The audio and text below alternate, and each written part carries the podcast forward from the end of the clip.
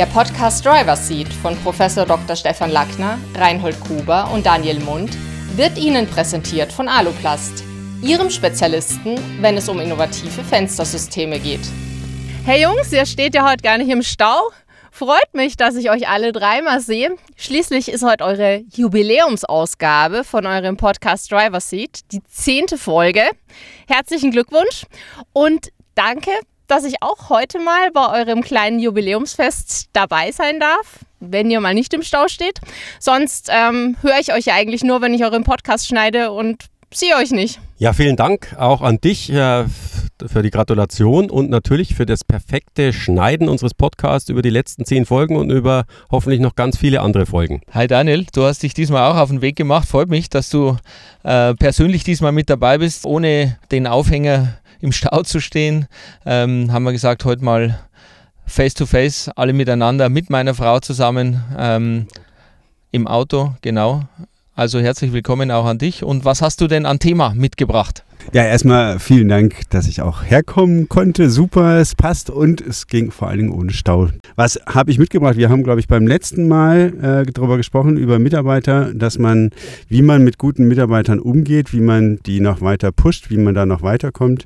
Aber immer wieder passiert ist, dass es auch Mitarbeiter gibt, die überhaupt nicht mehr zum Unternehmen passen. Wenn sie nicht mehr zum Unternehmen passen, was heißt denn das grundsätzlich? Also darüber sollten wir uns vielleicht im ersten Schritt mal unterhalten. Was sind denn die Kriterien, dass ein Mitarbeiter oder eine Mitarbeiterin passt oder nicht passt? Was meint ihr denn? Man muss grundsätzlich vielleicht auch mal zwischen ähm, Unternehmensgrößen unterscheiden. Also zum Beispiel ein kleiner Fensterbaubetrieb, kann ich mich daran erinnern an eines der Videos, wo der Chef erzählt hat, ja, so ein Team von zehn Fenstermonteuren ist schwieriger als ein Sack Flöhe zu zähmen. Ich glaube, da ist es ganz besonders wichtig, die Teams, die dann auch auf Montage zusammen sind, ähm, passend zueinander zu finden. Also da passen vielleicht ähm, manche besser zusammen und manche nicht so gut. Und wenn der Chef da ein Auge drauf hat, dann funktioniert sein Team wahrscheinlich gut. Mir fallen da zwei Punkte dazu ein. Zum einen, äh, glaube ich, ist es ganz wichtig, ähm, dass man sauber und offen und auch fair kommuniziert. Das bedeutet, wenn es in so einem Team Probleme gibt, ähm, dann sollte man zumindest bis zu einem gewissen Grad erstmal versuchen, das sage ich mal, mit den Menschen oder dem Menschen zu besprechen, ähm, den es betrifft. Also das heißt ganz konkret, ich bin mit jemand auf Montage und ich sage jetzt mal ein Beispiel, ähm, der geht nicht nur alle Nasen lang eine rauchen, sondern äh, gefühlt braucht er dafür auch eine halbe Stunde. Ähm, dann ist es was, was den Kollegen wahrscheinlich nicht uneingeschränkt freut ähm, dann wäre der erste Schritt nicht sofort zum Chef zu rennen, aus meiner Sicht jedenfalls, sondern ich würde es ihm erstmal persönlich sagen. Ich würde sagen, du pass mal auf, mein Freund, ähm, das ist ja schon so vorgesehen, dass wir beide in einem vergleichbaren Umfang hier äh, Montageleistung erbringen und nicht du einen halben Tag irgendwo rumhängst. Das Zweite, was ich noch sagen wollte, ist, du hast gesagt, ähm, der Chef muss rausfinden, wer zueinander passt. Ja, das ist natürlich oft nicht so einfach, weil äh, ich sage mal, ähm, beim Mitarbeiterfest sind das alles äh, liebe Leute. Ähm, wie sieht es aus dann dann, ich hätte fast gesagt, in freier Wildbahn, aber wie schaut es aus, wenn es dann wirklich auf die Baustelle geht zum Beispiel? Das wäre so ein Punkt, der, der da in meinem Kopf noch ist. Grundsätzlich ist natürlich sehr, sehr gut, wenn sich das Team selber reguliert. Kann aber auch nach hinten losgehen, weil wenn ich ein Team habe, das sich schon selber so etwas nach unten reguliert hat und ich habe eine sehr motivierte neues Teammitglied, das da zu diesem Team zu, zu, äh, stößt, dann kann es sehr schnell und ist es oft sehr schnell der Fall, dass das Team ihn dann sozusagen nivelliert und auf das auf die Ebene bringt, in, äh, auf die das äh, Team sozusagen das neue Mitglied gerne hätte, meistens dann eben auf einer unteren Ebene. Aber grundsätzlich sollte man tatsächlich erstmal im persönlichen Gespräch zwischen Kolleginnen und Kollegen Dinge klären, die einem auffallen, die einen stören. Das gehört für mich auch zu einer entsprechend guten Zusammenarbeit und auch zum Vertrauen zwischen den einzelnen Teammitgliedern auf jeden Fall dazu. Ich habe mal noch eine ganz andere Frage und zwar, ähm, wie ist denn das eigentlich? Ähm, in so einem Unternehmen kann es ja einerseits sein, der, der Mitarbeiter, um den es jetzt geht, der schwierig ist, der problematisch ist, passt in die, ins Team nicht, aber es kann auch sein, dass der einfach der nicht, nicht zum, ähm, zum, zum Abteilungsleiter passt oder zum Chef, dass der einfach das Gefühl hat, das ist nicht, der, der ist, äh, ja, der, die Nase passt mir nicht von ihm. Ja, ist das äh, auch ein Thema, wo man einfach als Unternehmer, als Abteilungsleiter sich frei machen muss von der Frage, der ist mir sympathisch oder nicht, sondern der baut, der ist für das Unternehmen wichtig. Sehr schwierige Abwägung. Äh, grundsätzlich äh, ist es so, dass es natürlich wichtig ist, dass äh, tatsächlich irgendwo eine gewisse Harmonie, Vertrauensverhältnis und auch ja, eine Sympathie vorhanden ist. Gerade innerhalb von Teams funktioniert das ansonsten nicht. Hier gibt es ein paar Modelle oder ein paar so ja, Art Assessments, die man als Unternehmen auch ganz gut nutzen kann. Eins, was ich sehr empfehlen kann, ist die Disk-Analyse, die so das Verhalten äh, von Mitarbeitern aufdröselt über verschiedene Fragestellungen und dann eben eine gewisse Zuordnung macht. Die arbeiten jetzt über Farbzuordnungen, da gibt es auch andere Zuordnungen, aber grundsätzlich ist es ein sehr schönes Modell, um einfach mal festzustellen, wie tickt denn der Mitarbeiter eigentlich und was passt vielleicht oder passt nicht. Die Erfahrungen, die aber die Unternehmen, die ich unterstütze, auch immer wieder machen, ist, dass tatsächlich irgendwann der Punkt gekommen ist, wo ich mich selbst, wenn ich sehr, sehr gute Mitarbeiterinnen oder Mitarbeiter habe, aufgrund von, sage jetzt mal, Unstimmigkeiten, aufgrund von tatsächlichen Problemen, die das Verhalten, die Art und Weise der Mitarbeiterin oder des Mitarbeiters mit sich bringt, äh, dann sich einfach trennen müssen. Letztes äh, Beispiel von einem Unternehmen, das hat sehr, sehr lang ähm, ja darum gekämpft, äh, mit einer Mitarbeiterin weiter zusammenzuarbeiten. Die war im Vertrieb tätig, hat, war das stärkste Pferd, hat also einen großen Anteil am Umsatz äh, beigetragen, aber trotzdem immer wieder entsprechend gestänkert, ungute Stimmung eingebracht und so weiter und so fort. Und mit der Unterstützung dann von den anderen Unternehmen und auch von mir hat sich dann eben der Unternehmer entschlossen, tatsächlich die Reißleine zu ziehen, sich von dieser Mitarbeiterin zu trennen. Äh, und da ist etwas sehr Erstaunliches passiert. Ähm, am nächsten Tag äh, war dann einfach schon von Anfang an eine ganz andere Stimmung da. Und das, was sozusagen als Lücke hinterlassen wurde, hat, zumindest in Teilen, das geht natürlich nicht alles sofort äh, komplett, das Team dann aufgefangen. Aber in diesem Team, in diesem Unternehmen herrscht seitdem eine ganz andere Stimmung und das ist wahnsinnig zielführend, einfach weil ich mit der guten Stimmung anders produktiv unterwegs bin, wie wenn ich immer meine internen Querelen so habe. Gibt es auch Möglichkeiten oder hast du auch Beispiele, ähm, wo es gelungen ist, solche Leute zur Einsicht zu bringen und zu sagen, schau mal her, ähm, eigentlich wollen wir das Gleiche, aber äh, wir müssen auch gucken, dass wir ähm, ein Verhalten in der Gruppe entwickeln, was diesem Ziel auch letzten Endes dienlich ist. Also es gibt ganz, ganz viele Beispiele, die einsichtig waren. Das sind einfach die, die sich dann angepasst haben. Wichtig ist in diesem ganzen Zusammenhang immer das Thema Kommunikation. Das heißt, meine Aufgabe als Führungskraft ist es frühzeitig mit der Mitarbeiterin oder dem Mitarbeiter entsprechend ins Gespräch zu gehen. Das heißt, ich muss einfach immer am Ball sein.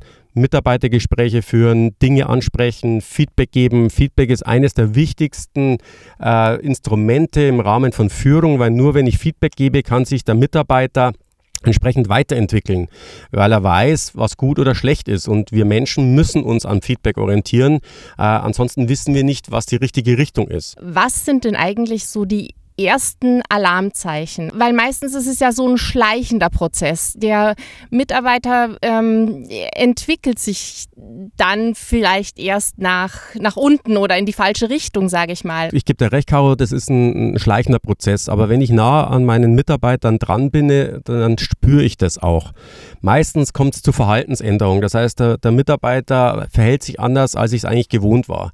Und wenn ich dann im Gespräch feststelle, dass es tatsächlich aus dem Unternehmen raus ist, ist, weil oft sind es ja auch Verhaltensänderungen, die vielleicht aus dem privaten Bereich heraus äh, reinrühren, sozusagen reinreichen bis ins Unternehmen, dann kann ich da meine Hilfe anbieten, ansonsten würde ich da vorsichtig sein.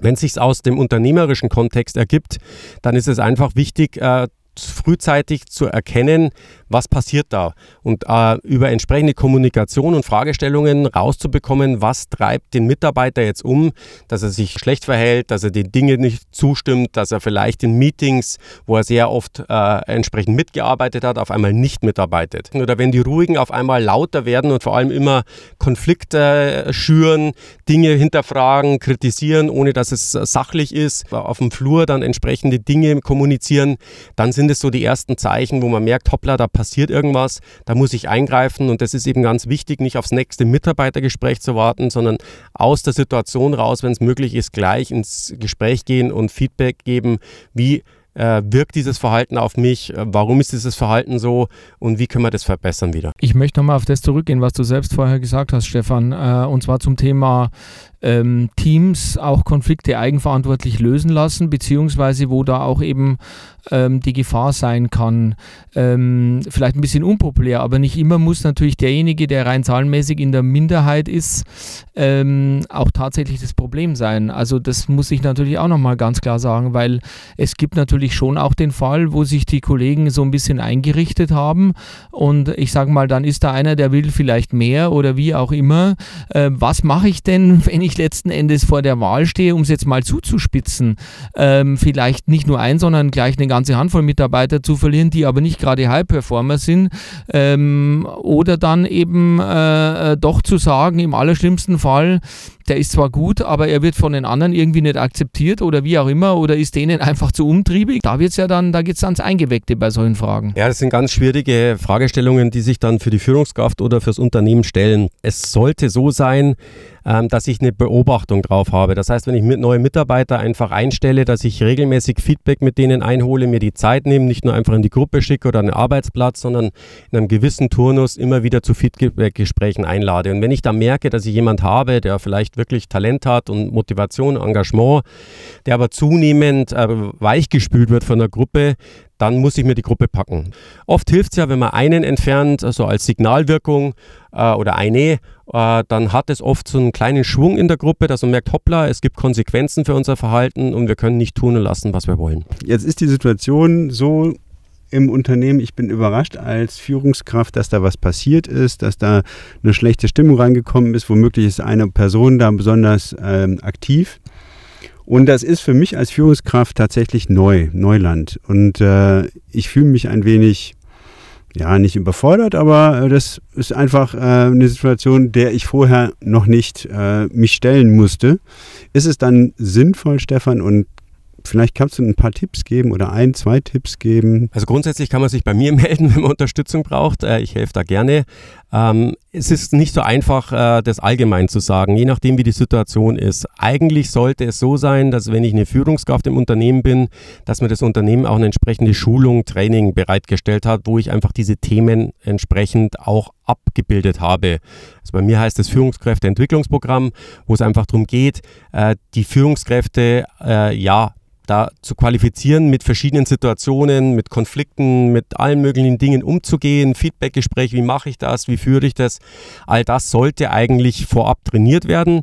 Wenn es nicht der Fall ist, dann würde ich sehr stark davon abraten, tatsächlich im Internet das Recherchieren anzufangen sondern mir unter Umständen Hilfe suchen. Das kann im eigenen Unternehmen sein, das kann ein Coach sein, so wie es ich einer bin.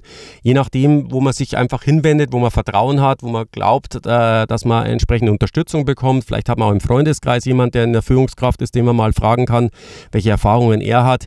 Ich würde aber tatsächlich davon abraten, da selber das Recherchieren und das Rumprobieren anzufangen, sondern man muss sich als Führungskraft immer im Klaren sein, dass ich sehr gezielt die Dinge tun muss und tun sollte, äh, weil sie sonst vielleicht schwerwiegendere Folgen haben als das, was ich eigentlich geplant habe und dann eigentlich das Ding noch verschlimmer, äh, als es eigentlich zu verbessern. Aber wie ist es jetzt, wenn ich jetzt wirklich als Führungskraft, als Unternehmer, als Chef an den Punkt komme, wo ich mir im Klaren darüber bin, ich muss diesen Mitarbeiter oder diese Mitarbeiterin jetzt kündigen. Welche Schritte muss ich dann ganz konkret unternehmen, damit ich diesen Mitarbeiter kündigen kann. Einfach zu sagen, der Mitarbeiter bringt schlechte Stimmung rein, ist wahrscheinlich schwierig, sage ich mal, weil das arbeitsrechtlich schwierig haltbar sein dürfte. Ähm, das äh, wäre schön, wenn du da vielleicht ganz konkret nochmal was zu sagen könntest. Tipp Nummer eins ist immer, ich würde als erstes zum Rechtsanwalt gehen. Die meisten haben ja einen Rechtsanwalt ihres Vertrauens, äh, da würde ich mich entsprechend rechtlich beraten lassen. Es gibt aber einfach äh, entsprechende Möglichkeiten, dem Ganzen vorzuarbeiten. Äh, das heißt, wenn ich eine Mitarbeiterin oder Mitarbeiter habe, die nicht nach dem arbeitet, wie ich es ihr sozusagen vorgebe, die Anweisungen zu verschriftlichen. Äh, wenn es Fehlverhalten gibt, Abmahnungen zu machen oder Ermahnungen zu machen. Wichtig ist, dass das Ganze alles schriftlich und am besten unter Zeugen auch festgehalten wird. Äh, wenn ich zum Beispiel ein, ein Kritikgespräch führe, dass immer eine zweite Person dabei ist. Dass einfach alles sauber dokumentiert ist, dass ich den Prozess einleite, um mich dann in einer Art und Weise vom, vom, vom Mitarbeiter zu trennen, die dann auch natürlich vom Rechtsanwalt geklärt werden muss. Ich sage jetzt mal, Kleinunternehmen unter 10 haben da weniger ein Problem, größere haben schon ein größeres Problem. Aber es gibt immer Möglichkeiten, sich äh, von Mitarbeiterinnen und Mitarbeitern zu trennen. Am Ende des Tages kann es natürlich Geld kosten, das ist mir klar und das ist oft so. Äh, die Frage, die sich halt nur stellt, äh, was habe ich denn äh, sozusagen für Kosten, die ich äh, habe, weil dieser Mitarbeiter oder die Mitarbeiterin entsprechend die Produktivität nach unten zieht, äh, geschäftsschädigend unterwegs ist, Kunden verprellt, was auch immer. All das muss ich natürlich dem Ganzen entgegenspielen abspiegeln zu den eigentlichen Kosten, die vielleicht ein Anwalt bzw. eine, äh, ja, eine einvernehmliche Trennung oder was auch immer äh, oder ein Gerichtsprozess äh, entsprechend nach sich ziehen würde. Das heißt aber, letzten Endes gilt immer der Satz, lieber ein Ende mit Schrecken als Schrecken ohne Ende wenn es wirklich äh, klar identifizierbare äh, Punkte gibt, wo man sagt, das, der Schaden ist viel, viel größer äh, als das, was nun mal äh, dann getan werden muss ähm, und investiert werden muss, um die Situation zu bereinigen, dann muss man einfach handeln im Endeffekt. Ja, jetzt haben wir viel davon gehört, sage ich mal, ähm, wie man dann aus so einer verfahrenen Situation wieder rauskommt. Ähm, vielleicht äh, ist es wirklich eine, eine gute Sache, äh, wenn wir beim nächsten Mal mal drüber reden, was kann ich denn proaktiv tun, sage ich mal, um eine positive Energie Energie in meinem Team zu initiieren und ähm, wie groß ist denn das Potenzial? Schließlich war das ja heute auch eine kleine Teambuilding-Maßnahme für unsere äh, Podcast-Crew. Hat mich gefreut, dabei zu sein, Jungs, und ich freue mich schon auf die nächsten Folgen von euch, die wieder zu schneiden. Machen Sie Ihre Produktion fit für die Zukunft. Effizientes Sortiment, ein Minimum an Lagerhaltung und trotzdem ein Maximum an Varianz. Die Neo-Plattform macht es möglich. Besuchen Sie uns auf dem Neo Day Nord am 20. September in Bremen. Weitere Informationen auf www.aluplast.net.